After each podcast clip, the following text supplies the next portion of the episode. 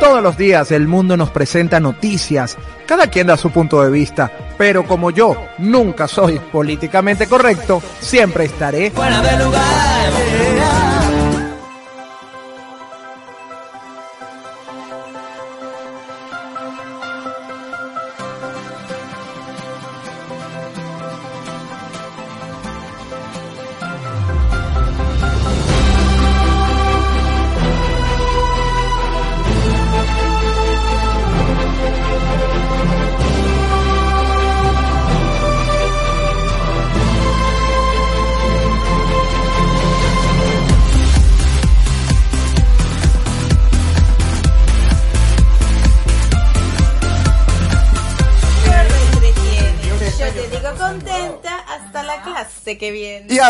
Comenzamos una semana más en el único, el políticamente incorrecto de la radio venezolana, el podcast. Ah, pero qué animados, vale. Hoy tenemos el cuarto lleno de agua, señores. Explica que era que yo estaba dando clase. Como siempre, porque ella necesita dar clase. Y no es que tenemos el cuarto eh, inundado de agua. no, porque no hay. Ese es gran detalle porque no hay agua. Yo feliz de estar aquí, además en medio de un Mercurio retrógrado que ha sido complicado. Hemos intentado sobrevivir y seguiremos intentándolo las próximas semanas para poder compartir con ustedes otro episodio más. El de hoy promete y además quiero agradecer en este momento a todas las personas que se han conectado con nosotros comentando todo lo del episodio anterior, el especial de Mercurio retrógrado, de también el eclipse lunar y si usted no lo ha escuchado, ya sabe, episodio anterior y a poder enterarse de todo, pero Agradecemos todos los comentarios, pero así como comenta, le puede dar el botoncito de donación. Ese es un botón muy importante. No sea mal pensado, porque cuando el Vero dice el botoncito, usted puede estar pensando otras cosas. no. Eh, ¿Qué? Ah, no. Es, el cele. Necesitamos el cele. Usted nos pide el el, botón hay que saber si es amarillo, rojo o verde. Mm, Eso es del semáforo, chico.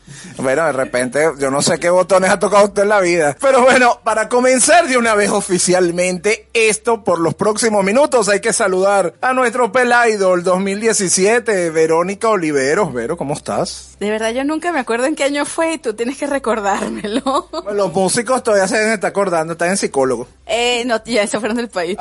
peor, peor, decidieron irse. ¿Cómo estás, mi Vero? Oye, bastante bien, a pesar del mertur el mercurio retrógrado. que, bien, que bien, siempre el español importante. No, recordemos que el detalle de la comunicación, se te enreda la lengua, se te entraba la otra.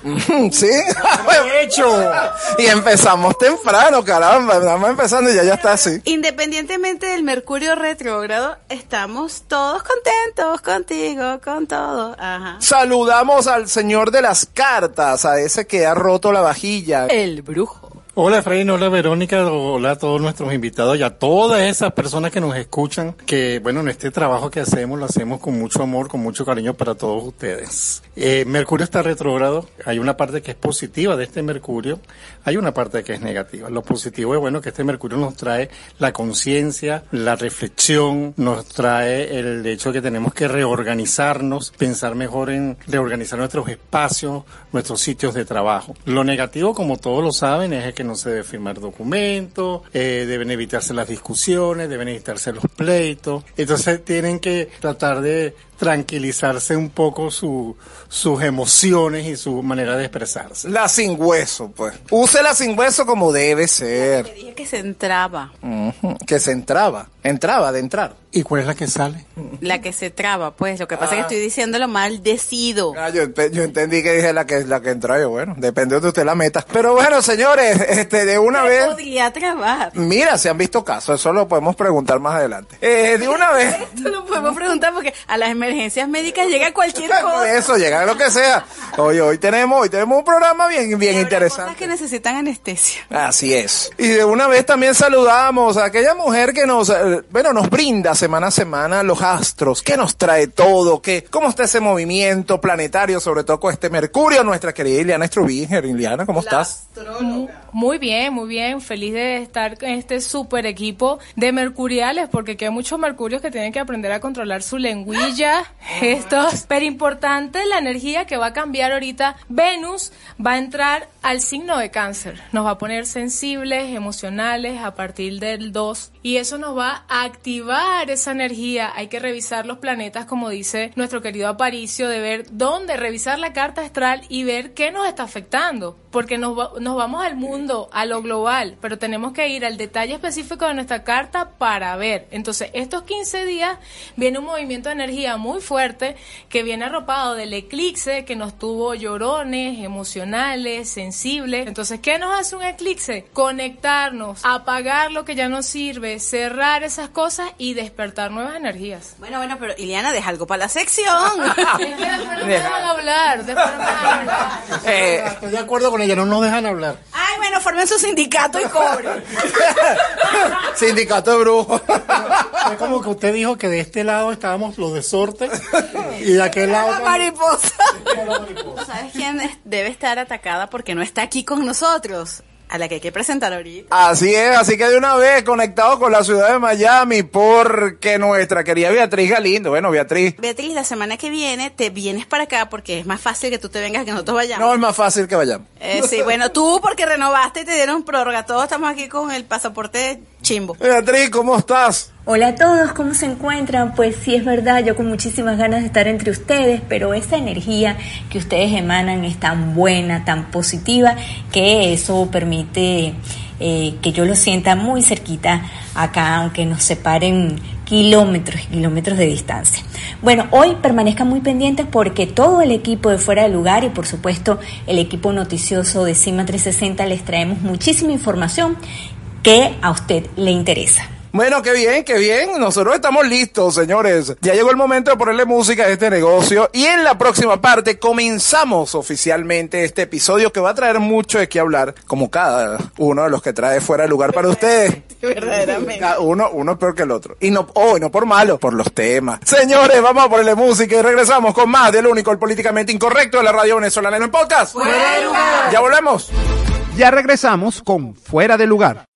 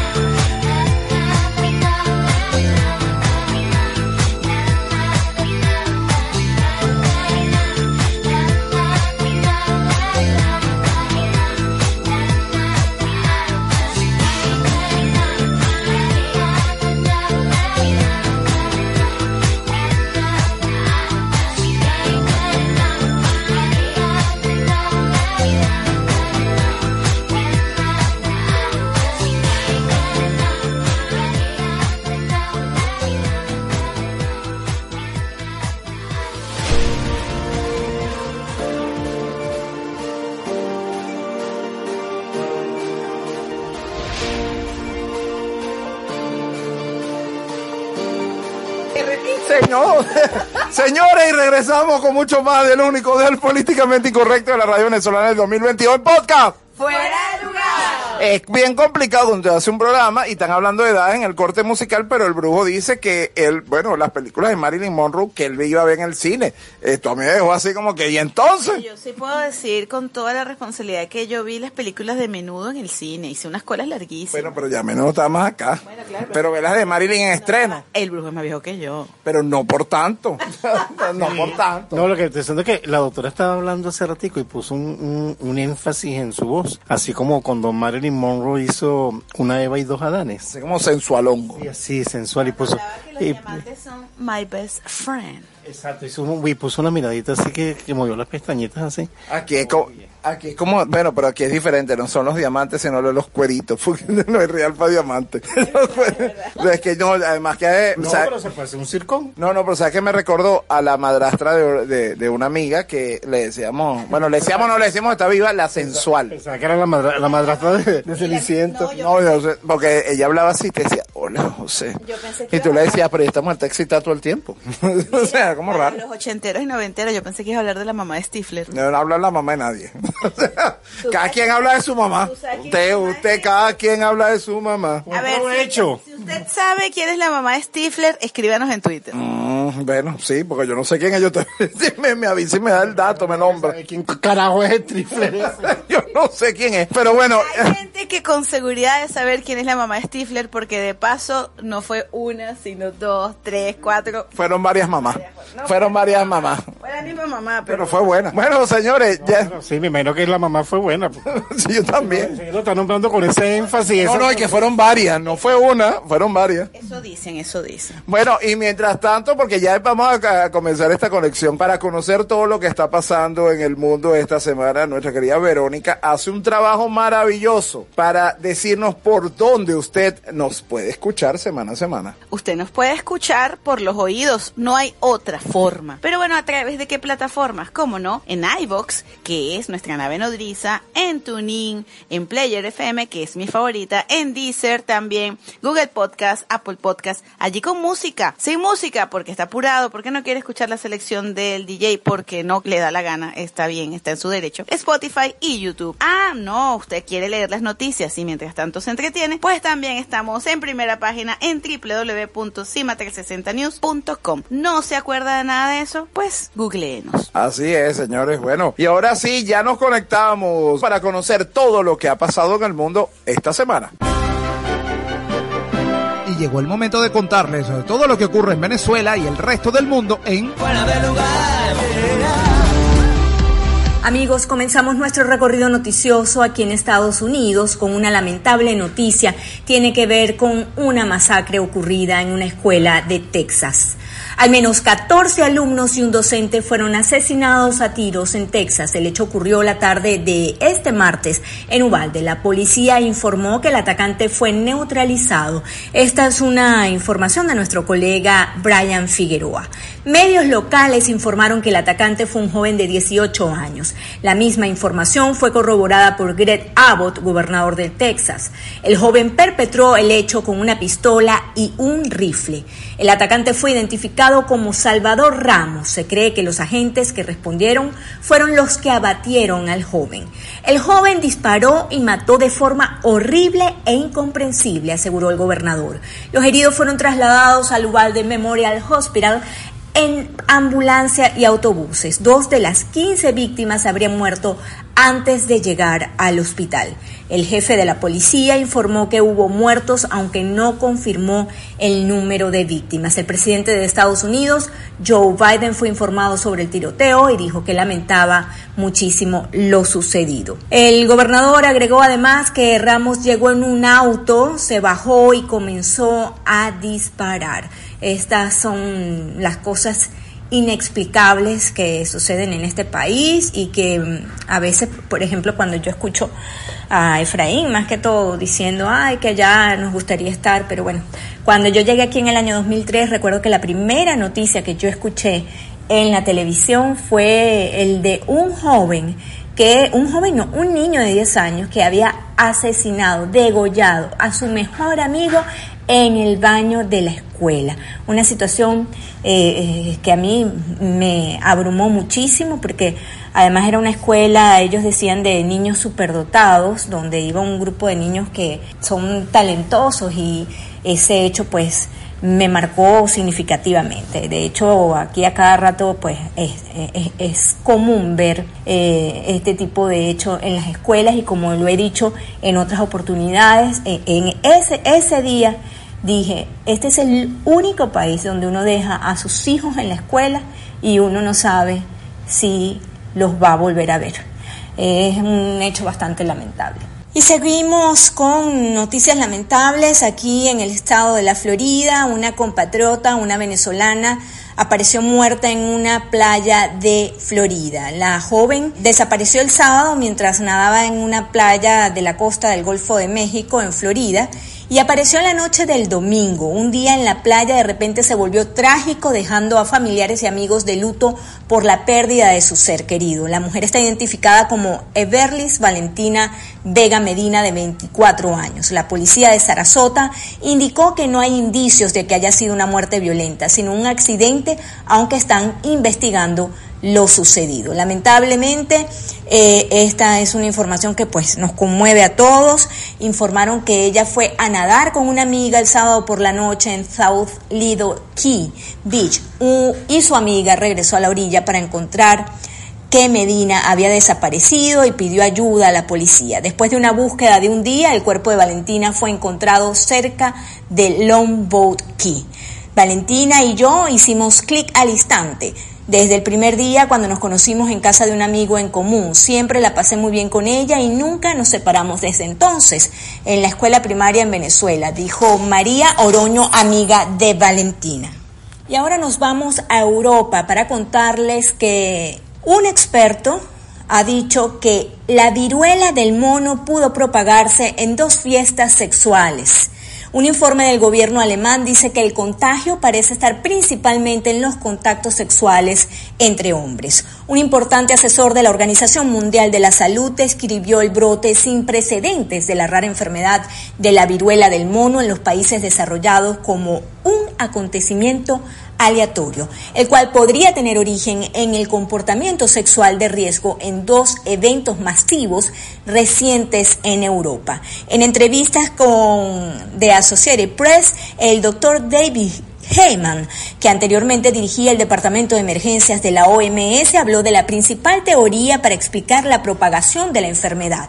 Propuso que se pudo tratar de la transmisión sexual entre hombres homosexuales y bisexuales en dos fiestas nocturnas que se celebraron en España y Bélgica. La viruela del mono no ha provocado anteriormente brotes generalizados más allá de África, donde es endémica en los animales. Sabemos que la viruela símica puede propagarse cuando hay un contacto estrecho con las lesiones de alguien infectado y parece que ahora el contacto sexual ha amplificado esa transmisión, dijo Heyman. El experto explicó que el contagio sexual supone un cambio significativo con respecto al patrón típico de propagación de la enfermedad en África Central y Occidental, donde las personas se infectan principalmente a través de animales como roedores salvajes y primates, y los brotes no han traspasado las fronteras. Si quieren mayor información sobre esta noticia, ustedes pueden acudir nuestra página web cima360news.com y pueden ir a la parte de mundo donde pueden ver esta información de nuestra colega Génesis Bastidas. Y ahora nos vamos a Colombia para comentarles cómo está la situación a propósito de las elecciones presidenciales que se llevarán a cabo el próximo domingo. Los candidatos finalizaron sus campañas el domingo tratando de captar a los indecisos para las elecciones presidenciales en Colombia el domingo 27 de mayo, mientras amenazas de muerte, desconfianza en el sistema electoral y un repunte de la violencia en zonas apartadas caldean los ánimos. Gustavo Petro, izquierdista, exguerrillero y exalcalde de Bogotá de 62 años de edad, sigue liderando las encuestas con el 41%, aunque no con los suficientes apoyos para evitar un balotaje el 19 de junio. De ganar sería la primera victoria de la izquierda en la presidencia de Colombia, un país históricamente gobernado por élites conservadoras y liberales. En una eventual segunda vuelta, las encuestas prevén un duelo entre Petro y el derechista Federico Gutiérrez, exalcalde de Medellín de 47 años con cerca del 27% de la intención de voto. Sin embargo, también está el empresario independiente Rodolfo Hernández de 77 años e imposible de ubicar en el espectro político. Por su parte, la franco-colombiana Ingrid Betancourt, ex rehén de las antiguas FARC, declinó su candidatura el viernes a favor de Hernández. El ministro del Interior de Colombia, Daniel Palacio, el que preside la Comisión de Garantías Electorales para las presidenciales 2022, señaló que está todo garantizado y descartó posibles casos de fraude. Las declaraciones se dieron en relación a algunas fallas reportadas durante la jornada electoral del pasado 13 de marzo que generaron dudas sobre la transparencia de la contienda parlamentaria y las consultas interpartidistas para definir a los candidatos únicos a la presidencia de Colombia. Así que bueno, el mundo entero tiene los ojos fijados sobre estas elecciones que se llevarán a cabo el próximo domingo. Esperemos pues se celebren con la mayor tranquilidad posible y que por supuesto Colombia elija bien. Colombia vea el ejemplo de su país vecino, Venezuela. Ojalá puedan escoger de la mejor manera para que eh, siga reinando la democracia en el país. Así que bueno, es hora de ponerle música a este negocio, como dice nuestro queridísimo Efraín Cruz, pero en esta oportunidad vamos a ofrecerle musiquita del maestro Juan Luis Guerra con su canto a Colombia. Ya regresamos con Fuera de lugar.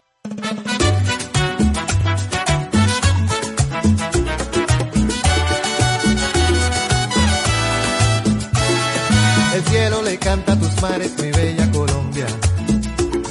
Las flores coronan tus valles a todo color. Reflejas la luz de tu risa como un continente. Y el sueño de tus arrozales como un girasol. En Colombia, el sol se despertó en Barranquilla para que tus ojitos miraran el mar cuando se vuelve horizonte. Cariño, las nubes bailan, la cumbia del ruiseñor. Manantiales y ríos derraman Colombia tu amor.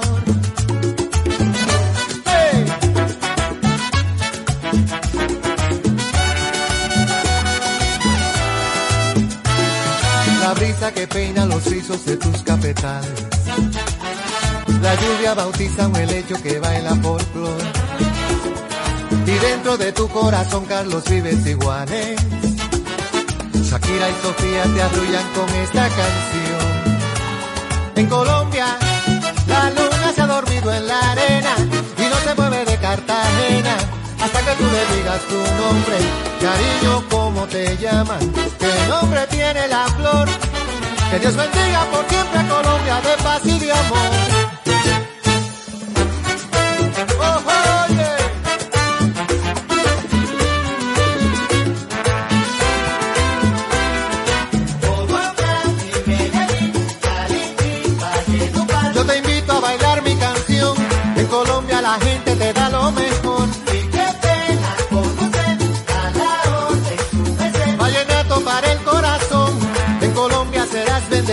De Dios.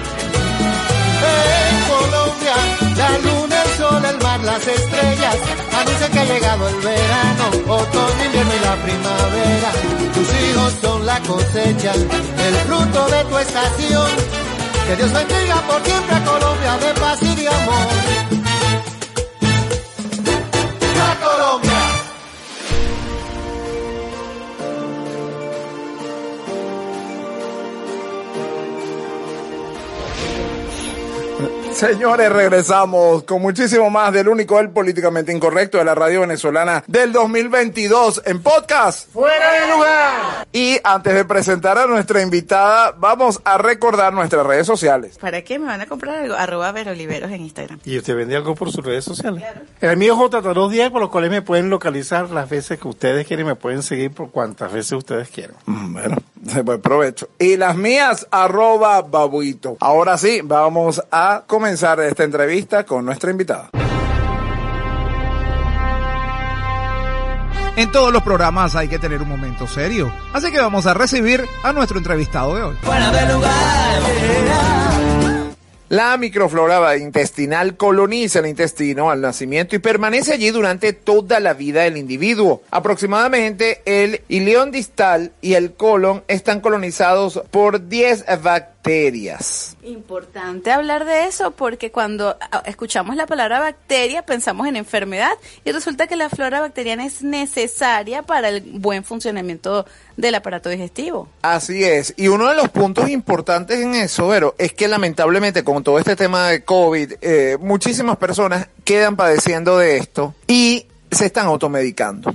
Y lamentablemente la automedicación hemos visto que a futuro nos muestra otras cosas y que en muchos casos podemos atajar y en otras no. Es por eso que tenemos una invitada muy especial esta noche, es la doctora Rosana Hernández, gastroenteróloga, para poder hablar de todo esto. Bueno, Rosana, buenas noches, bienvenida. Hola Efraín, hola Verónica, gracias por invitarme hoy a hablarles sobre la flora bacteriana a vuestra muy querida y apreciada audiencia y a ustedes dos. Oye, para poder poner en contexto, Rosana, a todas las personas que nos están escuchando, ¿qué es lo que conocemos como flora bacteriana? La flora bacteriana es la presencia de una gran cantidad de microorganismos en diferentes partes de nuestro cuerpo intestinos, boca, pulmones, mucosas, flora bacteriana que cumple funciones que pueden afectar nuestro estado de salud o bienestar y darnos también enfermedades. Hoy también esa flora bacteriana es conocida como microbiota y ella se está considerando como un nuevo órgano. ¿Ves? Interesantísimo. Hay bacterias buenas. No todas las bacterias son para satanizarlas. Ciertamente yo creo que todos hemos conocido algún malestar y nos dicen, no, es que se, eh, no tienes la flora bacteriana o hay que restituir la flora bacteriana. Pero bueno, ¿cómo se ve afectado, doctora Rosana, nuestro sistema digestivo precisamente a través de la flora bacteriana? Desde que estamos dentro del vientre de nuestra madre, en sí en el vientre de nuestra madre y dentro del saco vitelino estamos en un medio en un medio ambiente estéril. Cuando vamos a nacer, a través del canal del parto nos ponemos en contacto con la flora de nuestra madre y ella va haciendo colonizaciones en nuestra piel, en nuestra en, a través de nuestra boca, en nuestro sistema digestivo, en nuestros ojos, en diferentes partes de nuestro cuerpo. Y así el, se va construyendo la memoria inmunológica esa flora bacteriana la vamos desarrollando a lo largo de nuestra vida. Hay diferentes etapas que van cambiando eh, la composición de esa flora bacteriana a lo largo de nuestra vida y que esas diferentes etapas están relacionadas con el tipo de alimentación que recibimos, con el estado de salud, con el estado de enfermedad y muchas otras cosas, con el tipo de alimentación, con el estrés, con diferentes factores que nos afectan. Bueno, ya podemos ver que de distintas maneras, y eso también es importante entenderlo, y por eso el cuidado. Cero automedicación, señores. Sana, ¿de qué manera podemos mantener nuestra flora bacteriana en las mejores condiciones? Debido a que estos microorganismos continuamente están, se mantienen en equilibrio y que este equilibrio a su vez es afectado por diferentes factores, tenemos que estar pendientes de qué factores pueden afectar el equilibrio de esta flora bacteriana para poderlo mantener. Estos factores son una adecuada alimentación, buscar mantener esa flora bacteriana Por ejemplo, si estamos enfermos y tenemos que tomar antibióticos, sabemos que, que los antibióticos dentro de un grupo de medicamentos, que es muy variado, están antibióticos, antineoplásicos, otras, otras, otras drogas, pueden alterar nuestra flora, es decir, pueden barrer la flora normal y de al barrer esa flora normal, los microorganismos que, que, que, persisten pueden desencadenar un desequilibrio que vamos a notar al comienzo con aumento de la producción de gases, disconfort, por ejemplo, mucho dolor, diarrea o estreñimiento y esto va a afectar todo no solamente nuestro sistema digestivo, nuestra piel, nuestro sistema geniturinario, hasta los ojos. Todas las floras van a estar afectadas porque es un mundo, un micromundo que está dentro de cada uno de nosotros. Bueno, no con lo que nosotros hacemos previo al programa y esa entonación. Definitivamente. Complicado. Así es. Bueno, pero finalmente yo creo que es importante, sobre todo cuando hemos hablado de la automedicación, si vamos a tener elementos a la mano que eh, puedan hasta empeorar un cuadro donde realmente eh, un especialista que nos va a decir qué hacer, qué consecuencias, doctora, puede acarrear, acarrear la afección de la flora bacteriana. Como dijimos, si tenemos una flora bacteriana en desequilibrio, barrida, alterada, como querramos llamarlo, las funciones de nuestro organismo se alteran desde la absorción de los alimentos. No podemos absorber alimentos, por ejemplo, porque tenemos diarrea. A no poder absorber alimentos, no tenemos cómo obtener los nutrientes necesarios para desarrollar en nuestro sistema autoinmune las células que van a producir esos guerreros que van a luchar contra infecciones, contra montones de factores externos que pueden desequilibrar nuestro ambiente normal. Si no tenemos las bacterias que nos ayuden a mantener ese equilibrio tanto de absorción, eliminación de alimentos, de alimentos que no se pudieron absorber durante la digestión, que vamos a eliminar con la normal evacuación, creación de eh, anticuerpos a nivel de la, de la membrana celular de los intestinos, todos esos factores van a, acarrear que nos, que nos sintamos enfermos, desde comenzar con una simple alteración de la flora con diarrea hasta lograr estados de, enfermedad más complejos, pues alteramos hasta, hasta nuestra respuesta inflamatoria. Por eso es que están tan en boga hoy en día para el uso continuo o permanente de estos probióticos durante los estados de enfermedad y durante los estados de salud. Bueno, y luego de toda esta información, de verdad yo quiero agradecerle, doctora, porque de verdad que genera, pues, y esto todo es importante para nosotros, pero también es muy interesante para todo el público por dónde podemos ponernos en contacto con usted para conocer mucho más de toda esta información. Pueden contactarme a través de doctora Rosana Hernández o a través de cons, abreviatura de consultorio, de 914 arroba gmail.com. Un beso grande, un abrazo para todos. Mil gracias, Rosana. Rosana, la doctora Rosana Hernández, gastroenteróloga, hablando con nosotros sobre este tema, la flora bacteriana, que usted puede pensar que no es necesaria y bueno, es vital para todos nosotros. Así que cero automedicación. Nosotros tenemos que ir ya a ponerle música a este negocio. En la próxima parte venimos con muchísimo más del único, del políticamente incorrecto de la radio venezolana en podcast. lugar. Ya volvemos. Ya regresamos con Fuera de lugar.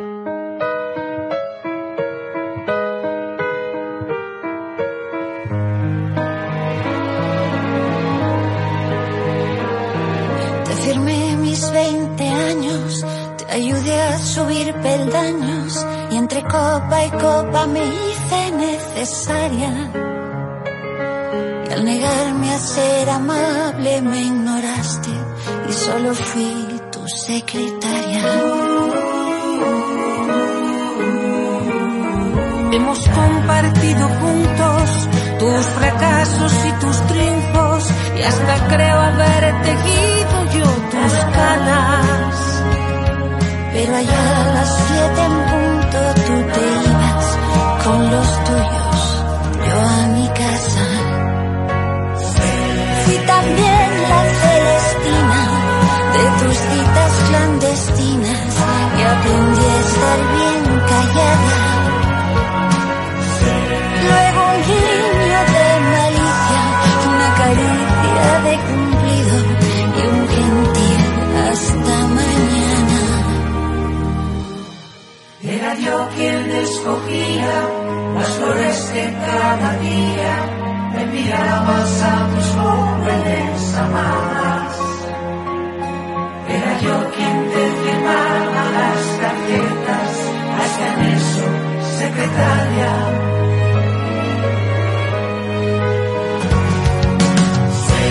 Y también la celestina de tus citas clandestinas y aprendí a estar bien callada. Luego un guiño de malicia, una caricia de cumplido y un gentil hasta mañana. Secretaria, secretaria, la que escucha, escribe y calla, la que hizo de un despacho tu morada. Casi esposa, buen soldado, enfermera y un poquito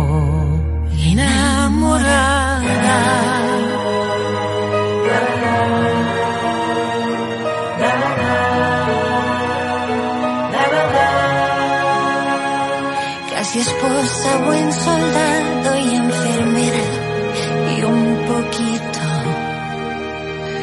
enamorada.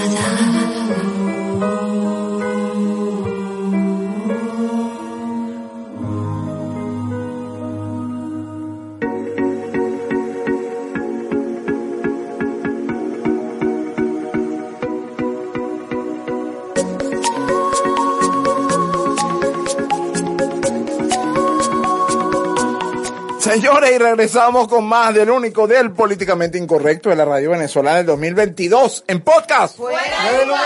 Y de una vez y sin más preámbulos, vamos a presentar a los únicos, los inimitables, los que no solamente doblan cuchara, sino parten la vajilla completa. Los brujos.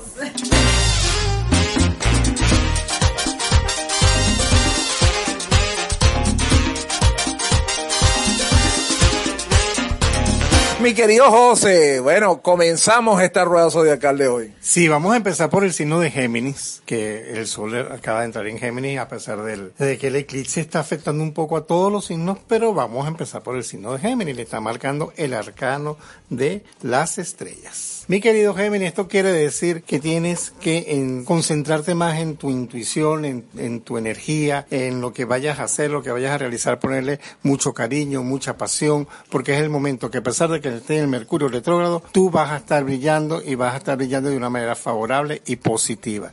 Vestirte de un color blanco te favorecerá durante el transcurso de esta semana. Si usted está gordo, cuidado, porque aparece una nube. Y si usted es Gemini y Santero, está listo, la ropa la tiene. Sí, sí, lo que, pero se ve como una cotufa si tiene kilos de más. Ajá. Pero, pero ¿sabes qué es importante para nuestros amigos de Géminis? Que ellos son los absolutos niños del zodíaco. Entonces ellos están manejando su, eh, su energía. Hermes era el único que podía bajar y subir al inframundo sin que le pasara nada. Entonces ellos ahorita están manejando todas las energías, así que déjese fluir. Le van a salir propuestas de empleos importantes, así que enciérese y empiece a producir plata. Ok, está hablando de niños, pero de los que toman pecho. Bueno, todas, de grande o de chico le gusta el pecho. Pero si tú le quieres dar pecho, es su problema. Y, y mira que tiene, y mira que tiene. y ella quiere darle pecho a Géminis. Oye, mira, la verdad que esta fábrica no tiene producción, pero bueno.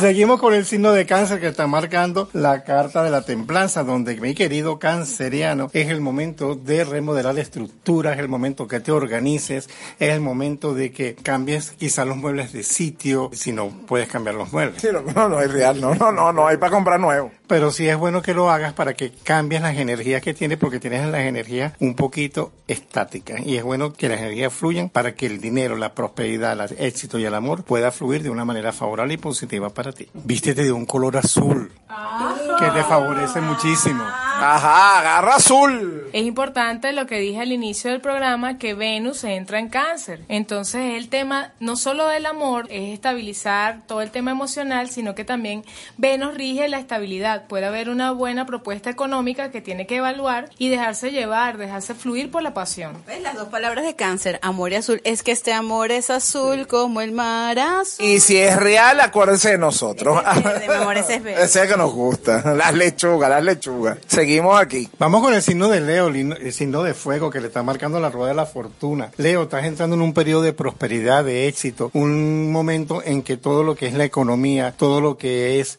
la, los negocios, la prosperidad de empleo, es posible que recibas oferta o haya un ascenso a aquellas personas que tienen empleo. También es el momento en que debes dedicarte mucho a lo que es la pareja, dedicarte al amor, porque va a ser una semana muy pasional para ti. El color que te favorece en esta semana es el color amarillo. Eso, ay, me trago profundo. Cantaremos Te vestiste de amarillo. Bueno, pero como digo así, como es pasión y, y que va a tener Dios así amarillo. No sé, yo creo que hay, Las tangas son amarillas y no es 31. Hay un Leo en el horizonte. Ajá, ay, caramba. Bueno, seguimos aquí. Liliana, ¿qué nos dices para Leo? La semana será muy positiva en el plano económico. Venimos hablando semanas atrás que ellos están buscando estabilidad, afianzar sus proyectos, también en todo lo que es el plano sexual. Entonces, organícense, planifíquese y pongan estabilidad en qué quieren concretar en este mes, porque resulta que es el signo de aire y aviva el fuego. Entonces aprovechen ese fuego que está dentro de ellos. Bueno, como yo estoy haciendo casting, dijiste dinero. Leo, Leo, estoy disponible. Agarra lo que Que venga. somos compatibles porque Libra también es un signo de aire. Entonces aviva el fuego de Leo. Bueno, no digo más. Agarré ese trompo en la uña. Cuidado, se queman. Y seguimos con el mejor signo, el único, el, bueno, el maravilloso, el que sus hijos somos perfectos. Ajá, bueno, se- seguimos. Entiéndase que tenemos que seguir la corriente porque él es el que nos da los laureles. Mi terapeuta dijo que me sigan la... Sí, nosotros. Así que me, me sigan la corriente. La terapeuta ya nos llamó a nosotros para que le sigamos la corriente. Vamos con el signo de Virgo que le está marcando la carta del emperador. Ah, viste cómo me gusta. No sé por qué, pero cuéntame. No, pero es que... Al que, al que, al que matan, al que queman. tú- Ay, no, no, ese no. No, no, no, no, no, no. Lo que pasa es que el emperador en el tarot implica que es la persona que tiene autoridad, la persona que tiene poder de decisión, la persona que es inteligente, ¿Viste? la persona que es sabia, la que puede impartir sabiduría al resto de las personas Te que están. equivocaste, esa es la carta del de que viene. No, no, no, no es el que viene, es Virgo. Pero en este caso lo que está hablando, es el, el- está hablando el- el- lo, lo literal de la carta. Pero en este caso lo que te está indicando Virgo, que tienes que manejar con mucho cuidado tú, la forma en que te impones, la forma en que te diriges, la forma en que diriges a los demás y la forma en que te reorganizas, porque ya te organizaste hace poco, pero tienes que reorganizarte, porque este Mercurio retrógrado te está llevando a re- reorganizarte, reorganizar tu trabajo, reorganizar tu vida, reorganizar hasta el closet tienes que reorganizar. Así que, mi querido Virgo, el color verde te va a favorecer durante el transcurso de esta semana. ¿Viste? Ah, entonces creo que tengo una cita con Virgo. Me tienes vestido de, de verde desde la semana pasada. Bueno, pero es que no es la ropa, es que te vistas de lechuga. con billetes, con billetes así pegados. Pero fotocopia, pues no tengo el original. Es importante acotar que Virgo también es regido por Mercurio y son los más analíticos. Entonces, vas a tener las me- mejores decisiones en el plano laboral, pero que debes coordinar la manera de expresarte a los demás. Que Hay en el ambiente una energía de Venus en cáncer que es maternalista, entonces a lo mejor eh, las personas que le vas a decir tus decisiones no van a ser las, las más adecuadas o las más bonitas de decir y pueden caer mal. Entonces va a ser perfectamente para todo el área económica, pero controla el verbo. No me canta. Eso, eso no es fácil. Yo, pero lo intentaré. Ajá, seguimos con Scorpio. Mira, lo que tienes que estar es con alguien al lado que te meta un pellizco. ah, seguimos con Libra. No tengo pre- por- problema en que me salten.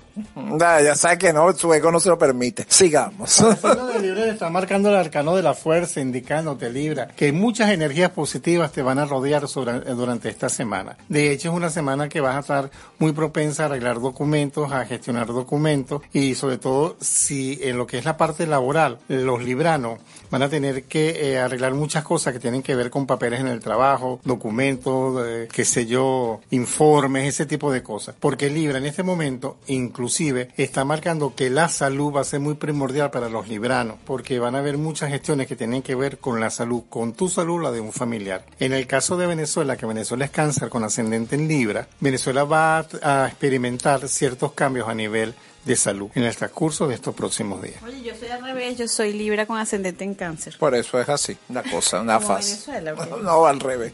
como Venezuela. Es importante que nosotros ahorita tenemos el Sol, Mercurio y Marte en Géminis. Es, es un signo de aire y nos va a impulsar en todo el tema laboral. Importante que cuidar la salud, darle atención a la salud. ¿Por qué? Porque nosotros siempre arropamos a los demás y no nos cuidamos a nosotros. Enfocarnos en lo laboral y atenciones a esos detalles que ya venimos sintiendo, pero a veces no les paramos. ¿Con qué seguimos? Con el signo de Escorpio para terminar los primeros seis signos. Ok, y al signo de Escorpio le está marcando el arcano de la justicia. Fíjate, eh, eh, Escorpio, perdón, que en este momento quizá debes equilibrar mucho los mm, prejuicios, las conversaciones o las cosas que digas de los demás.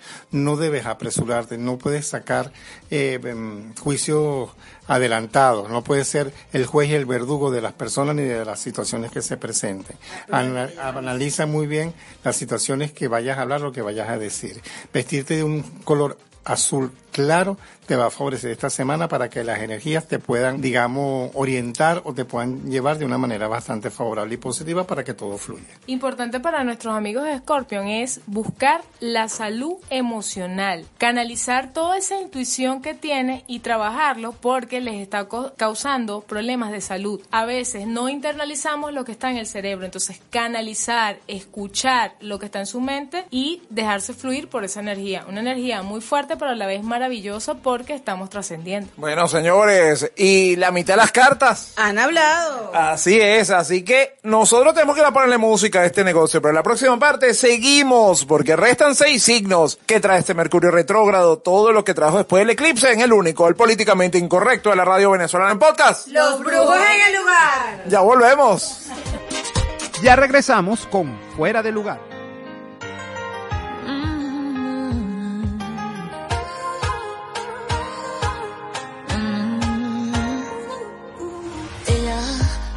Desliza y me atropella. Y aunque a veces no me importe, sé que el día que la pierda volveré a sufrir por ella. Que aparece y que se esconde,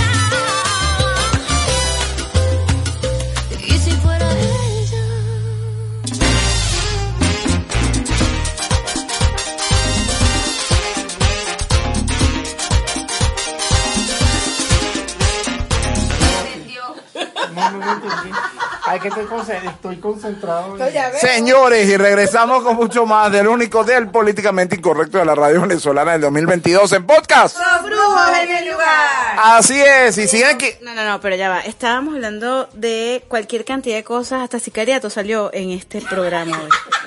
Pero porque es fuerte, es fuerte. El arcano del mago para el signo de Sagitario, indicándote Sagitario, conéctate con tu energía interior, conéctate con la energía del universo. En este momento estás entrando en un periodo de prosperidad y de éxito que no debes desaprovechar, pero al mismo tiempo te voy a decir una cosa, mi querido Sagitario. Bájale de dos al carácter, bájale de dos a ese apuro que tienes, a esa impetuidad que tienes, porque eso te va a llevar a que poco a poco las cosas se te puedan ir trancando. Tienes una buena energía, tienes un buen prospecto de progreso y evolución aprovecha que este Mercurio retrógrado no te va a afectar y ten la energía de puedes vestirte de un color gris. Eh, no me gusta mucho, pero vístete de un color gris que te va a favorecer. Ese color es feo para mi ascendente, pero bueno, me lo pondré. Hijita que estás en Argentina, este horóscopo era para ti, definitivamente. Importante, viene mucha prosperidad para los Sagitarios. Recuerden, el eclipse fue en la luna en Sagitario. Entonces, están cerrando ciclos y se van a abrir ciclos ma- maravillosos que normal que Efraín es ascendente sa- Sagitario, Yere también. es ascendente Sagitario, porque toda la prosperidad económica que viene y los arropa no solo a ellos, sino al entorno. Así que bueno. Ajá, quiéranos, quiéranos. Eh, ay, creo que me van a volver a llevar a tomar café ese que, que me eché encima, ¿te acuerdas? Sí, ella, le, ella es fetichista. no, no lo hice a propósito. Mira, hay mujeres que se bañan en champaña. A ella le gusta en café. Me bañé en café en serio. Solo, solo que tienen que estar pendientes con el tema de la salud, por el tema de los estragos, porque entonces no van a controlar muchas cosas, entonces la adrenalina, mucho comer golosinas, azúcar, alcohol, puede acelerar unos niveles, entonces cuidado con eso. Ajá, cuidado. Aquellos con lo del alcohol, esa gente. pe- cuidado. Que yo te estoy diciendo que me lleves a tomar café, nada de No, no, no, esos sagitarios del alcohol. Es, es- es delicado, es delicado. Tú sabes que es terrible que a donde me lleva a tomar café es un sitio que no voy a nombrar porque no nos paga, pero está entre una licorería. Es un mensaje indirecto. Esa cosa del alcohol, ¿no? No, usted sí es ascendente sagitario o es sagitario, aléjese del alcohol, eso es malo. Para Capricornio, le está marcando el arcano del diablo. Capri- Hola, diabla. Capricornio, aleja las tentaciones. Ajá. Aléjate un poco, porque ahorita Capricornio estás muy voluble a los siete pecados capitales. Ay, la lujuria. No, no solamente la lujuria. La gula, la gula, la envidia, o sea, vas a estar muy propensa a que esas energías te estén rodeando. Vas a estar muy propenso, Capricornio, a que la tentación llegue cerca de ti, así que mantente con mucho cuidado, con mucha cautela, porque eso puede debilitar tus campos de energía. Eso puede debilitarte y vas a estar propenso a que te pueda dar cualquier tipo de enfermedades. Así que cuidadito Capricornio con eso. Vístete de un color violeta para que te proteja de todas estas energías. Y deje de estar pensando en cosas cochambrosas. Cuidado con las indecisiones. Ellos se vienen planificando, se vienen cuadrando, vienen estructurando. Desde- siempre lo digo que desde el 2020 fueron los más golpeados del zodíaco porque están cambiando la estructura de planificar, organizar capricorniano a toda esta era de acuario que todo es movible y, y tan tambaleado, pero ya se vienen organizando. Entonces, dejen las indecisiones. O sea, si ya planificaron algo y tienen todos los aspectos cubiertos, lánzase al agua y más nada. Ujú, Agarre ahí, sea la diabla. Chapuzón contigo. Ajá. Jacuzzi. Se llegó, no hables de jacuzzi. Ay, el muerto. Este muerto tiene doliente. Ay, el muerto tiene doliente. ¿qué pasó? Amor. Volvimos al sicariato. Eso, eh, eso ya pasó a otro plano. Lo Vamos. que pasó, pasó entre tú. Ah, pero ya canta cosas nuevas y todo. Bueno, vamos por el signo de Acuario, señores, que le está marcando el arcano de la muerte. Ay, no. Precisamente como dice Eliana, estamos en la era de Acuario y al signo de Acuario le está marcando la carta de la muerte. Yo siempre aclaro que no es hablando de muerte física, sino cierres de ciclos para este signo o para las personas que tengan ascendente signo de Acuario. O aquellas personas que puedan tener a Mercurio en Acuario, porque como este Mercurio trae cambio y transformaciones, también puede influenciar mucho en estos signos. Es un momento, Acuario, en que te afiances a tus creencias, a lo que tú quieres, a tus ideas, a tus planes y a tus proyectos, porque van a tener una buena energía. Aparte de eso, mi querido acuariano, tienes que ubicarte y pensar mucho en positivo a futuro. No pienses solamente en el presente. El presente te va a servir para eh, digamos, garantizar lo que va a ser tu futuro. Vístete de un color turquesa que te va a favorecer muchísimo esta semana. Bueno, y yo con mi color turquesa hoy aquí, marcando mi ascendente acuariano, sí es muerte de ciclos en la pareja, laboral, económico, toma de decisiones y de conciencia. ¿Qué quiero mi futuro? ¿Cómo me veo a dos años? Aprovechando todo lo que está pasando en la era de Acuario y montarnos en el tema de la tecnología. Seguimos con el signo de Pisces que le está marcando el arcano del loco. ¿Por qué quiere decir esto, Pisces? No es que te vas a volver loco, ¿no? Ya está. Pisces, el último signo de la rueda zodiacal. Comenzamos en Aries y terminamos en Pisces. O sea que ya se conoce todas las casas. Entonces él se hace el loco porque ya él vivió todos los procesos. Y así parece, porque habla así como que ya está de vuelta de todo en la vida. Por eso es que no, no creemos en esa, en esa significado de Pisces. Bueno, para Pisces le está marcando el arcano del loco diciendo de que su entorno va a estar un poco alterado, su entorno va a estar un poco fuerte. Entonces, mi querido Pisciano, tú tienes que, digamos que armarte de valor, organizarte por, y prever todas estas energías negativas que puedan acercarse con el Mercurio retrógrado. Sobre todo, aléjate de personas tóxicas, de ambientes tóxicos. Un ejemplo de ambiente tóxico, el metro. Es un ambiente tóxico.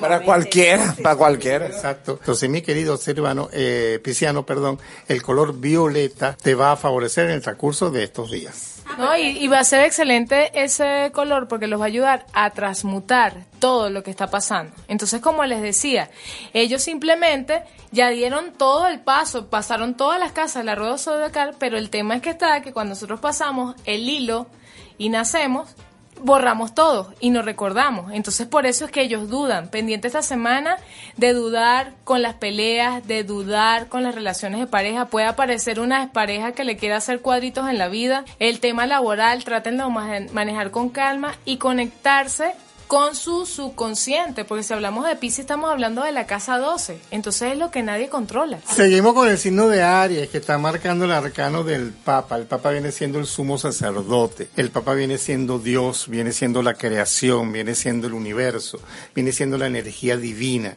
Para mi querido Aries, es un momento en que la suerte te va a favorecer, se te abren los caminos, la prosperidad, los prospectos para negocios, los prospectos o para todo lo que es evolucionar, viajar. Los arianos ahorita están experimentando cambios de energía favorables. Tienen que aprovechar esa energía. Tienen que quitarse esas ideas de rabia, de quejadera, de pensar mal de los demás o de hablar mal de los demás. Arianos, quítense esa idea porque eso lo que hace es que retrasa toda esta evolución que está viniendo para ustedes. Vestirse de un color rojo es un color favorable para ustedes. Para mis amigos, o sea, simplemente sigan su sexto sentido.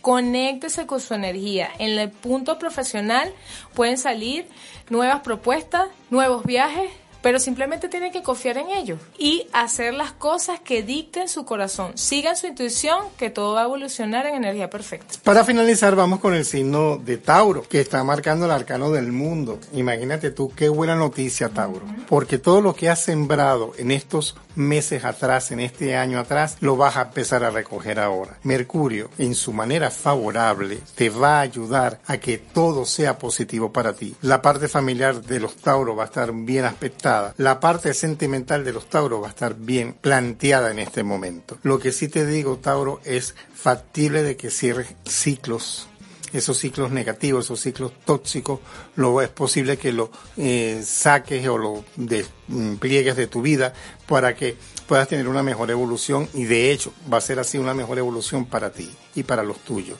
Vístete de un color amarillo trigo. Ese te va a favorecer para llamar a la prosperidad y llamar al dinero. Bueno, es importante para ellos que siempre donde llegan dejan una huella. Y ahorita es momento de aprovechar su creatividad para cerrar ciclos y abrir nuevos proyectos. La creatividad va a ser reconocida en su plano laboral, en su plano de pareja y en su plano espiritual. Entonces es tratar de que nuestros amigos Tauro hagan un equilibrio entre los tres procesos, el proceso material, el proceso mental y el proceso espiritual. Para allí consolidar todos sus objetivos. Bueno, señores, ¿y las cartas? Han hablado. Así es, eh, bueno, nosotros ya tenemos que ir a ponerle música a este negocio, espero que haya agarrado datos, todo el que haya podido, Ay, qué bonito. Ah, ¿Ves? Algo se te pega. depende en algún país, porque puede ser agarrar o coger. Ah, ibas bien, ibas bien, no le eches a perder. Señores, eh, nosotros tenemos que ponerle música a este negocio y regresamos con mucho más del único, el políticamente incorrecto de la radio venezolana en podcast. ¡Fuera de lugar! Ya volvemos.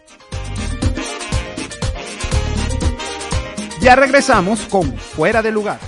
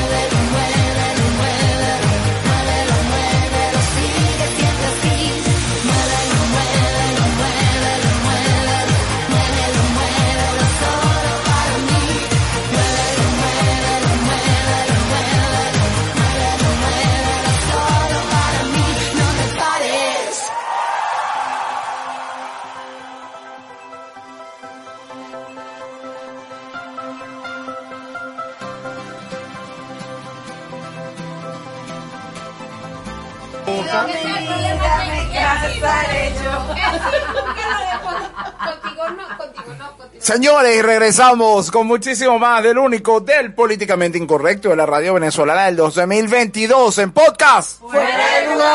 Seguimos con todos ustedes compartiendo este programa para mí sumamente especial. Oye, voy a aprovechar a mandarle saludos a nuestros fieles oyentes, de verdad que sí, Juan Carlos Rodríguez, Pedro, Pedro Núñez, Carmen Blanco, que también, Luis, que por supuesto siempre nos escucha, Augusto Torres también nos escucha muchísimo. Así es, muchísimas gracias a cada persona que se toma ese tiempo de compartir con nosotros y escucharnos cada semana para saber todo lo que tenemos para ustedes por cada, eh, bueno, en, en cada programa. Pero aquí estamos nosotros listos y además de felices de compartir este programa y estos minutos con todos ustedes. Ahora hay una sección que ya acercándonos a nuestros cinco años al aire, compartimos de vez en cuando, que es lo mejor de fuera de lugar. Oye, porque historias hay. Hay unas cuantas. Este programa dado, en estos días escribían por allí en redes sociales, como que bueno, ¿cuánto tiempo este, ustedes en este año? En este año no, cinco años de historia. Así es. Vamos incluso para dos años en podcast. Primeros meses, Efraín estaba solito con las estrellas, como la canción aquella. Ay, ha rodado esa cédula. Horas de amor. Ajá. Y bueno, en septiembre justamente arrancamos por allí. Eh, La primera vez que yo vi a José y fue amor a primera vista fue justamente para un cumpleaños tuyo. Eso fue, sí, pero eso fue ya hace, se- este año son cinco años. Correcto, por eso que estuviste solo en junio, julio, agosto, pero en septiembre te invadimos. Sí, sí, ya. Y no se han ido, percepción vivienda. Pero bueno. Y nos iremos tampoco. Sí, estos son invasores. Vidas desalojo porque con este gobierno el dueño es el que pierde. Sí, exacto. No, no, yo los quiero a todos. Pero sí es un programa que nos ha movido muchísimo y nos ha informado mucho durante este tiempo. Así que hoy, como siempre, y, y compartiendo con todos ustedes, bueno, información importante que suma, que es necesaria en momentos como este. Así que de una vez, y como siempre, sin más preámbulo, vamos a presentar lo que trae para ustedes fuera de lugar. En todos los programas hay que tener un momento serio. Así que vamos a recibir a nuestro entrevistado de hoy. Fuera de lugar. Y aquí está con nosotros, amigo de esta casa, psicólogo Carlos Salas. Bueno, Carlos, buenas noches, bienvenido. Hola, buenas noches, encantadísimo de estar de nuevo con ustedes y eh, un poquito de información con humor y de este, de este tema dentro de tu programa. Oye, que tanta falta hace. No, y además que, que sea posible. Y precisamente ahorita, Carlos, que estamos en medio de esta cuarentena, esta pandemia que nos tiene a todos encerrados, lamentablemente eh, la parte psicológica se está afectando mucho. Los números están subiendo, por ejemplo, de suicidios en Venezuela. Tenemos números muy altos en eso, pero también tenemos unos números bien, bien altos en casos de pedofilia. Se han descubierto muchos casos, mucha gente detenida, cosa que me parece bien que se las lleven presa. Eso está bien. Bueno, y fíjate que, que tampoco es un tema nuevo eh, e incluso es tan rudo que involucra a la iglesia y, estamos hablando de temas que han sido generacionales. Ahorita está exacerbado, sí, pero ciertamente, Carlos, nos preocupa la, sobre todo ahorita el encierro. Nuestros hijos pueden estar incluso en manos de pedófilos sin saberlo. Es que eh, yo creo que son temas, son temas tan viejos como los seres humanos están acá y están siendo abordados. Simplemente eh, esta situación de confinamiento que nos tiene la pandemia, pues no ha dejado el tiempo suficiente para exponer y observar un montón de cosas que antes sucedían a diario en nuestros ojos y por estar ocupados y por estar enfocados en otras cosas no prestábamos atención. Hay más tiempo también para los generadores de contenido dentro de las redes y de la búsqueda de información cómo generarte contenido nuevo, ya que la mitad de, de un ritmo normal de vida que generaba antes el contenido no existe. Entonces estamos viendo qué es sensible, qué sentimentraje capta más mi atención cuando yo posteo algo en mis redes y que trae, por supuesto, estos temas tan sensibles a la sociedad humana como tal, a los procesos culturales y que vulneran tantos principios o valores estructurales de la sociedad, pues simplemente eh, tienen un brillo total. Yo creo que más bien lo que estamos haciendo es exponer situaciones que, que bueno, eh, esto nos está dando una plataforma para exponer situaciones que tal vez no le habíamos tomado el reparo que había que tomar en su momento oportuno. Y es que ahí viene mi comentario, Carlos, porque te estoy escuchando, la denuncia la ha habido siempre, probablemente incluso los niños han reportado y no se le ha prestado atención, no se le ha dado el centimetraje, como bien lo comentas, de esta noticia tan importante. Entonces es algo positivo, de alguna manera haber tenido un alto en esa rutina mecánica que llevábamos que nos estaba permitiendo o nos estaba distrayendo de cosas tan graves como esta. Por supuesto, como en otros programas les he dicho, y de repente en otros cortes, o más, más, más jocosos, más de humor, o más dedicado a mi cosa de la comida, pero sí es cierto que tenemos que vincularnos con el vaso medio lleno y no medio vacío, y nos ha prestado este tiempo en casa, este encierro, para hacer montones de reflexiones como individuos y como sociedad hacia temas que no nos tomábamos el tiempo antes por una cotidianidad de arrojarlo sí es cierto que está muy de, en boga eh, todo esto. Pedofilia es una, es una, cosa a nivel mundial. No, no, no se escapa Venezuela por lo aislado que pueda estar en un momento dado de qué es lo que está pasando a nivel de mundo. Y a nivel de mundo esto se está destapando de instituciones formales, eh, de, de destapando muchos casos a nivel de historia de lo que porque también todo lo que está pasando con el movimiento LTV y todo este supuesto reordenamiento mundial le está dando plataforma de observación a un problema que estaba ahí, que como todo en la vida, hay dos tendencias, quienes tratan de asumir esta información y vamos a hacerla normal y ahora nos la tragamos todos con soda y hielito, o vamos a hacer que la sociedad reaccione ante una situación. Entonces creo que esto, esto te está dando un espacio muy ávido a que haya una discusión sobre el tema que deberíamos capitalizarlo para hacerlo lo más positivo posible. A eso iba, precisamente, no, no, a ese tema, porque eso es el eh, reordenamiento que lo estamos viendo. Hemos escuchado muchísimo, incluso las redes están llenas de eso. Hay, videos en YouTube, hay documentales, eh, te llueve información ahorita donde te hablan de esta situación. No, y de pretender regularizarla, es terrible. A lo mejor este mm, nos harán ver como gente pacata o extremadamente moralista, pero yo creo que bajo ningún concepto eh, un tipo de abuso sin consentimiento, sobre todo porque son niños, no tienen ese poder de discernimiento que puede tener un adulto, eh, se puede normalizar y se puede convertir en algo que no sea una enfermedad. Pero tu, tu poder de, discernimiento, como bien dices, y, y, viendo el problema como tal, existe. Lo que también tenemos que ser observadores de cuán manipulados estamos siendo en el momento mm. para distraer la atención a nivel mundial de temas y nos están llevando a otro plano. Yo que en un capítulo, en algún momento, fui de las primeras personas que hicieron este activismo por la comunidad gay con valores, fuimos la primera marcha de este país fueron 15 personas en la cual me encontraba. Y, y tenemos unos ideales bien particulares porque estamos haciendo. Esta plataforma simplemente se está aprovechando a nivel mundial para poner en la palestra cosas que son muy sensibles, que hace un hervidero. Ya el hablar de derechos hacia las comunidades homosexuales era un hervidero, le pedo, meto la, la pedofilia ahora. Y lo que hago es un cambio de cultivo a que a nivel mundial esté la atención puesta en otra cosa y, y no presto en lo que realmente está pasando, que está subyacente allá abajo, sin negar que el problema de la pedofilia existe. Lo que tenemos que analizar es quién está haciendo que esto se haga con una efervescencia y se asuma el tema también con muy pocos criterios claros de políticas, de valores, lo que se está haciendo y se está haciendo un mezclote. Estás estigmatizando de nuevo a la comunidad homosexual a través de una cosa donde no hay una formalidad de la comunidad homosexual diciendo vamos a recibir a este nuevo grupo y apoyarlo, porque no puedes apoyar, porque realmente no tiene nada que ver con lo que la comunidad gay ha luchado por todos estos 30 años por reivindicaciones, el que este grupo de gente quiera meterse en nuevo. Eso es lo que me preocupa, cómo la comunidad LGBTI ve esta organización, cómo ve esta relación que ellos quieren hacer con algo que está tipificado como una parafilia con respecto a una orientación sexual que ya está también estipulada como algo perfectamente de salud mental de cada quien. Entonces, ¿cómo la comunidad LGBTI se siente de alguna manera invadida en todas las luchas que han hecho y querer ahora involucrarlos en esta, en esta situación? Una clase o, una cosa que debemos recordar en estos reordenamientos es que nosotros hablamos de colectivo.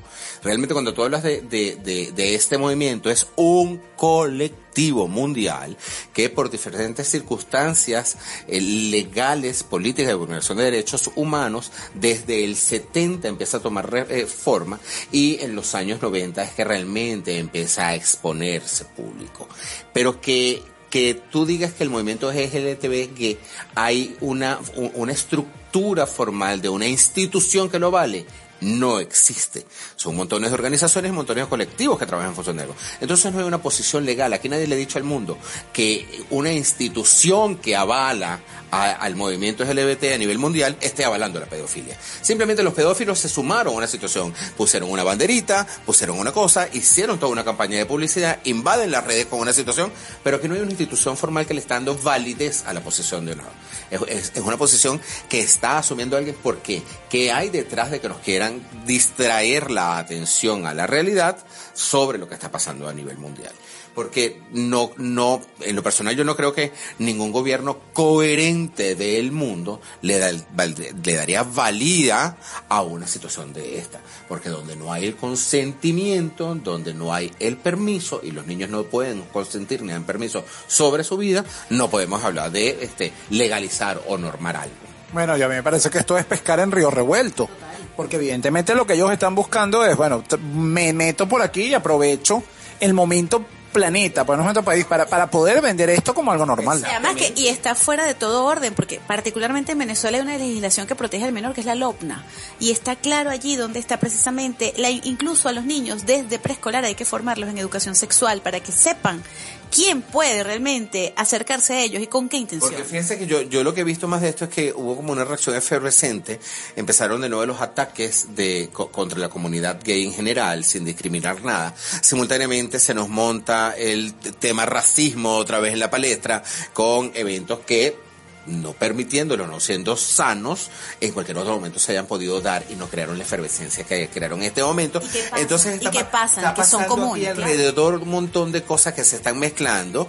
Eh, lo que creen, eh, voltean una estigmatización sobre cualquier homosexual con cualquier eh, conducta o presencia, con el más serio, el menos serio, tal y cual siempre lo, lo estás etiquetando de nuevo a través de otro subgrupo eh, eh, aquí qué estamos tratando de hacer. Y por eso digo, yo siempre creo que hay un orden superior orquestando unos hilos más allá. Más allá de que estemos hablando de salud pública, de libertades y de derechos, aquí estamos hablando de una manipulación muy grande de información para crear un fin común que debe estar muy bien estudiado para quien está hilando esos, esos hilos allá arriba. o a quien le suma votos. y además que yo creo que, que esto es motivo incluso para otro programa, porque ya estamos hablando de teorías conspirativas que no son descabelladas, la verdad. Pero volviendo al tema, sobre todo los papás que nos están escuchando, y eh, tomando en cuenta que el Día del Niño es este domingo, en la próxima parte deberíamos hablar un poco de cómo reconocer algunas conductas que nos puedan poner en alerta a los papás, porque a lo mejor tenemos un maestro, un amigo, un sacerdote, un adulto significativo cercano a nuestros niños que a lo mejor le está haciendo daño y nosotros no podemos verlo. Bueno, señores, vamos a ponerle música a este negocio y regresamos con muchísimo más. Carlos Sala sigue con nosotros en el único programa políticamente incorrecto de la radio venezolana. Fuera de lugar. Ya volvemos. Ya regresamos con Fuera de lugar.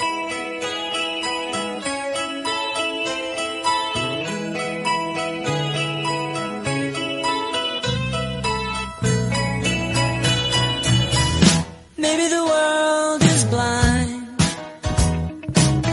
or just a little unkind. Don't know. Seems you can't be sure of anything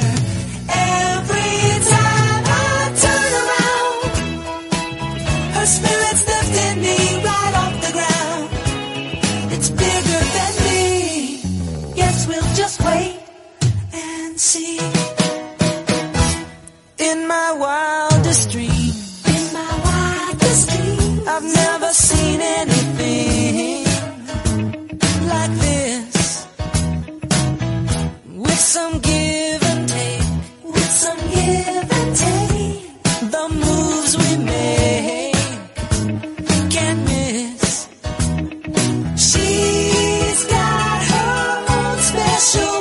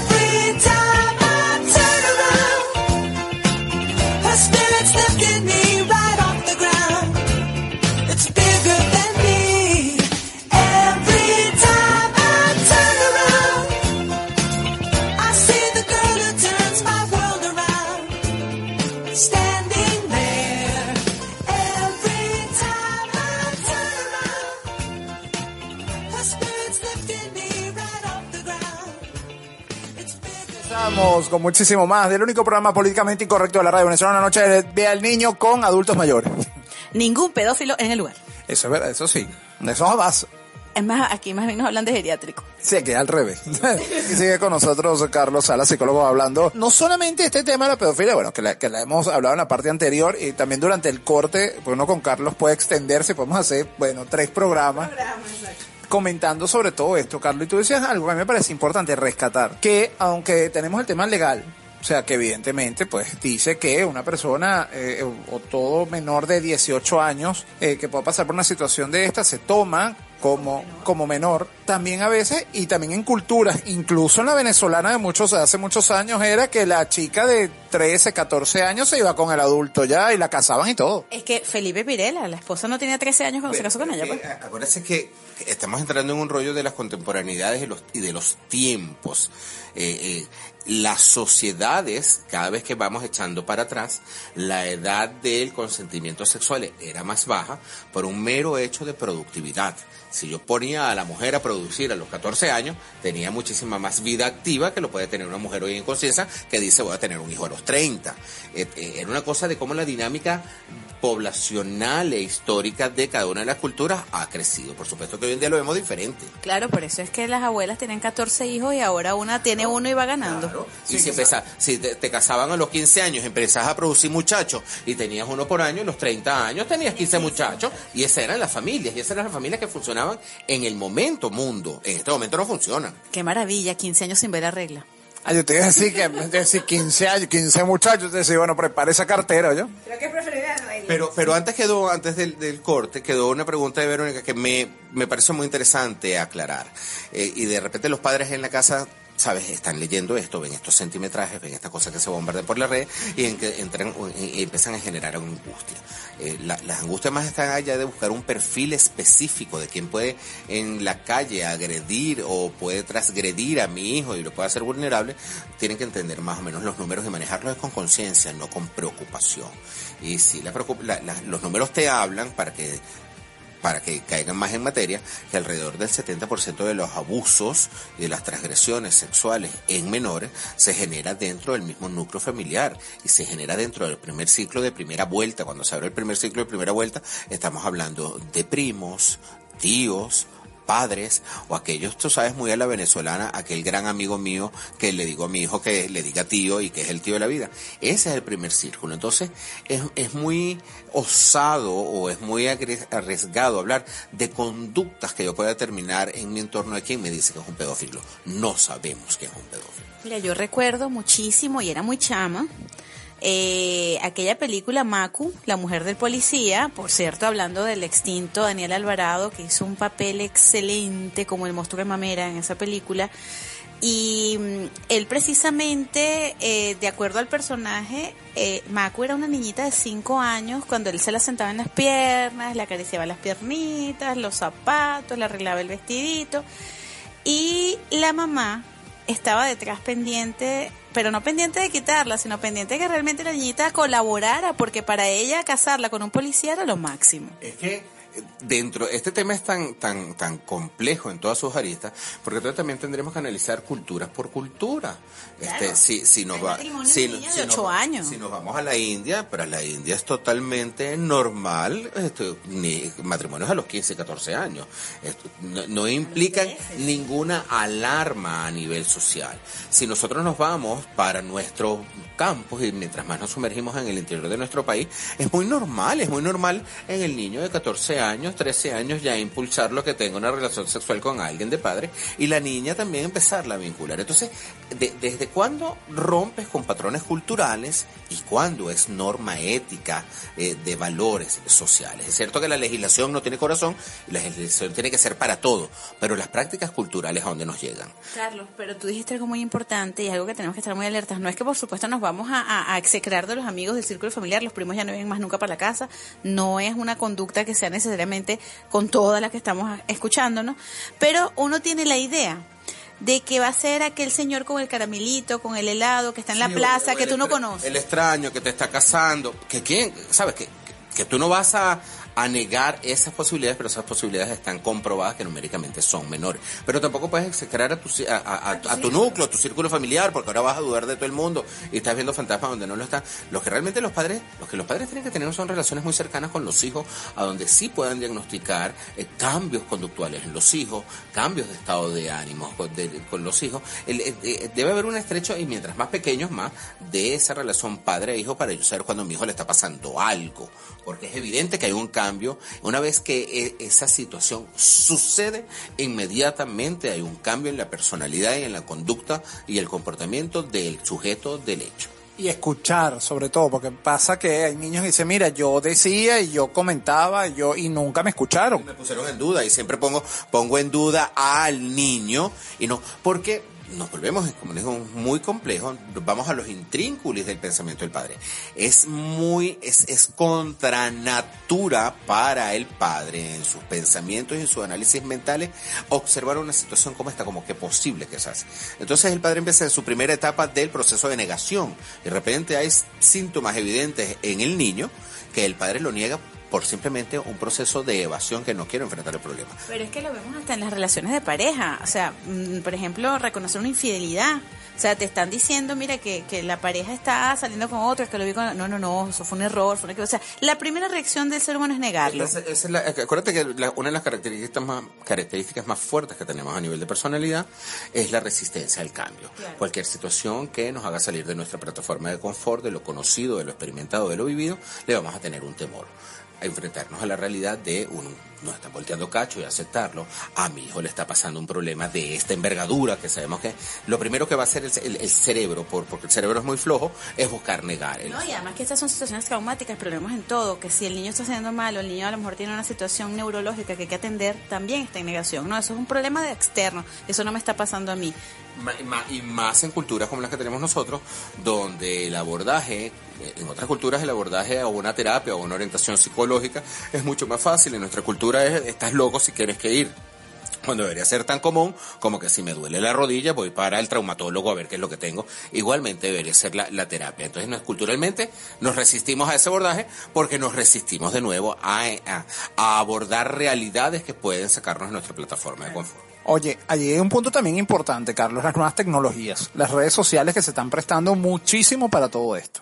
Instagram, Twitter, eh, Facebook, o sea, vemos casos de eh, que se fue, se hizo amigo de Facebook para eh, eh, violarle, o sea, abuso sexual, o se hizo, o, pero también ahora hay páginas como lo que estaba comentando antes de, de que comenzáramos del OnlyFans, que es una página donde las personas se inscriben, incluso menores, y venden sus fotos y se hacen fotos, se hacen videos eh, a nivel de pornografía y la gente paga una suscripción mensual y tiene acceso a toda esa información.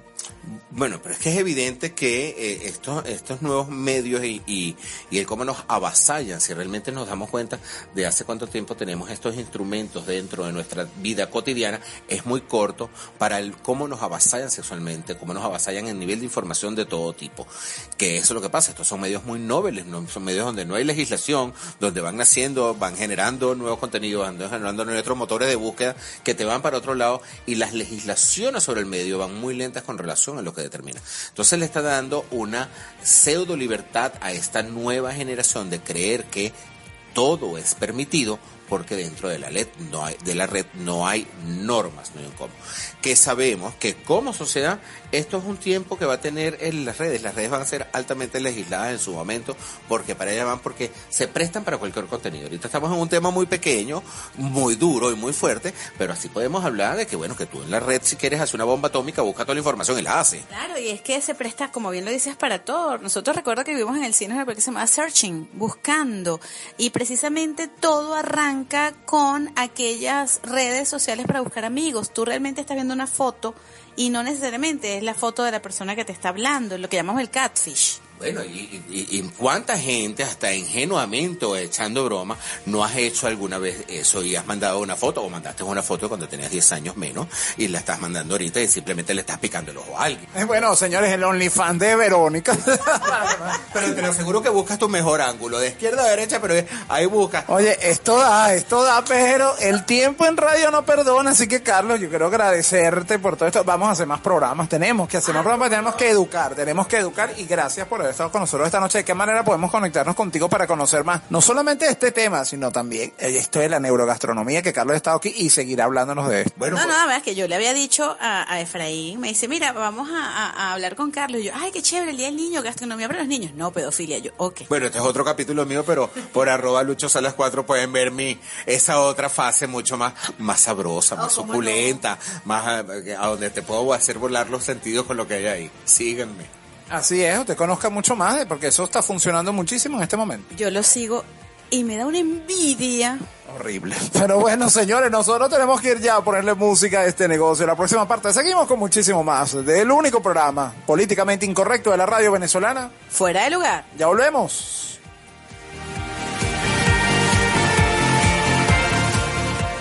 Ya regresamos con Fuera de Lugar.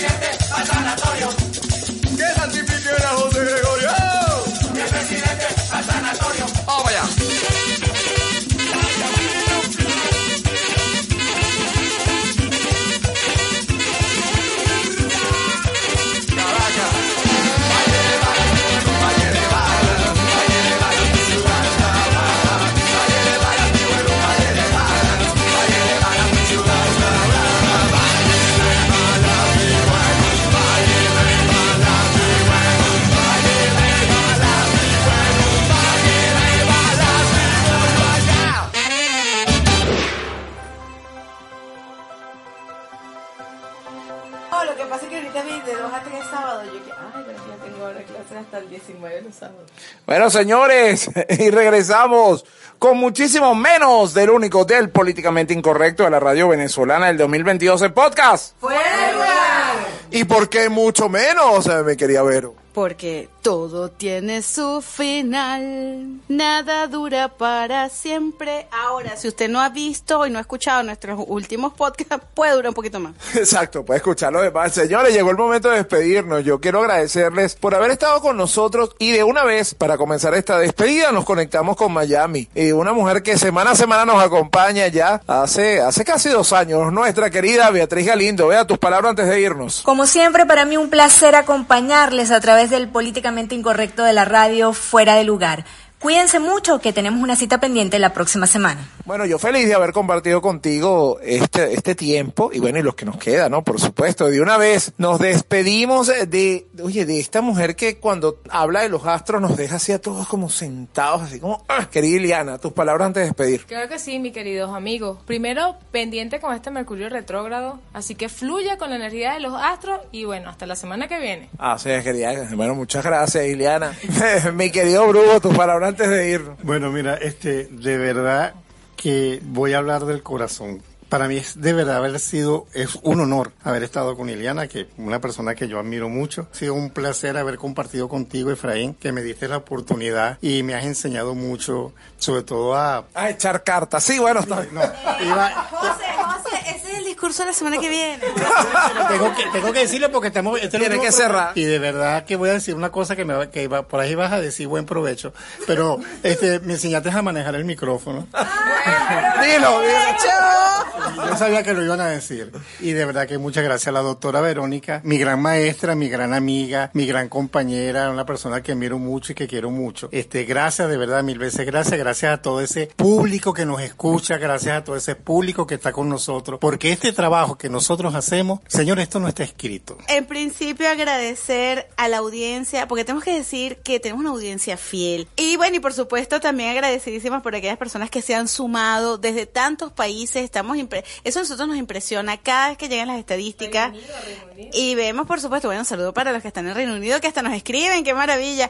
Y es que esas son las cosas que mm, nos dan ánimo para seguir adelante. Por supuesto, la semana próxima, en el aniversario, vamos a hablarles de cómo han sido todas esas peripecias de meter cosas que no se deben en la...